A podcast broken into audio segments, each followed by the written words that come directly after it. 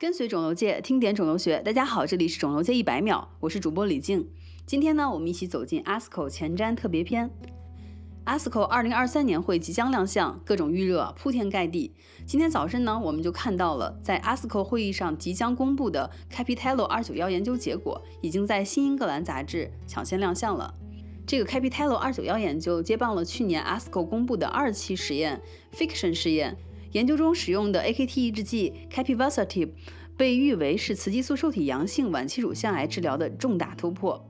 那么，这个 Capitello 二九幺研究入组了二百八十七例雌激素受体阳性、既往接受过或者正在使用芳香化酶抑制剂治疗的晚期乳腺癌患者，在福维咨询基础之上使用 AKT 抑制剂 Capivasertib 或安慰剂治疗。结果发现呢，AKT 抑制剂的中位 PFS 为七点二个月，相比安慰剂，使得复发风险显著降低了百分之四十。Capitello 二九幺研究的公式预示着 AKT 抑制剂将成为雌激素受体阳性的晚期乳腺癌患者的二线用药强有力的竞争者。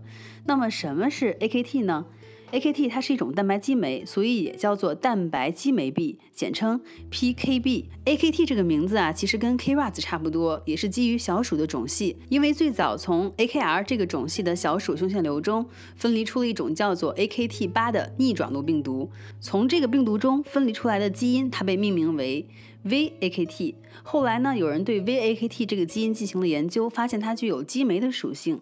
特定呢，作用于丝氨酸、苏氨酸两种氨基酸的磷酸化。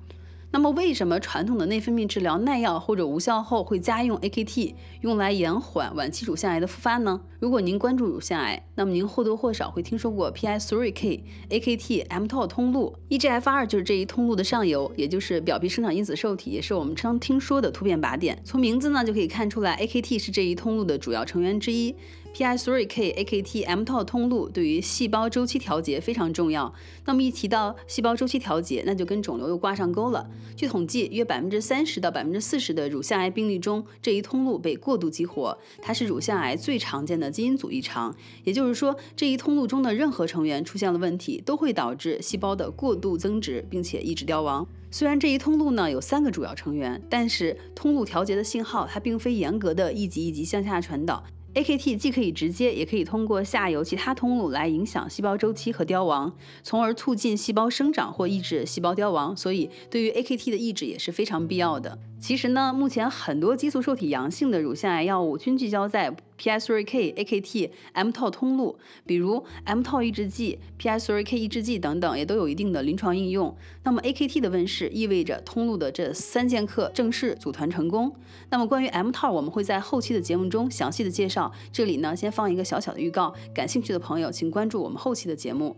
最后呢，让我们再来讲讲 Capivasertib 的故事。Capivasertib 是基于英国癌症研究所 ICR 发起的一项长期的研究计划。它从基础的 AKT 蛋白分子开始，在多达十万种化合物中进行遴选，最终呢发现了一种小分子，它可以像钥匙一样插入 AKT 一个特定的腔内，术语叫做 ATP 分子口袋，能够有效的抑制 AKT 的活性。这种小分子呢，就是咱们今天的主角 Capivasertib。从 Capiva Versatim 的药名来看，它以 IB 结尾，意味着一种小分子药物，并且呢作用于细胞内，可以口服。关于药物的命名，我们后续会在节目中。做专题展示。言归正传，时间呢来到二零一零年，Capivarseative 交由阿斯利康进行临床试验，代号 AZD 五三六三，直到今年终于完成了三期临床试验，有望填补雌激素受体阳性乳腺癌患者内分泌治疗无效或者耐药的空白。总体而言，Capivasertib 既是全球首个 AKT 抑制剂，也是最早进入三期临床实验的 AKT 抑制剂。那么，凭借着优异的疗效和安全性数据，以及未来更为成熟的 OS 获益，它改变了 HR 阳性、喝吐阴性晚期乳腺癌的治疗格局，为未来乳腺癌患者带来了更多治疗的新希望。本期一百秒 ASCO 特别篇就到这里了，我是李静，感谢您的收听，我们下期见。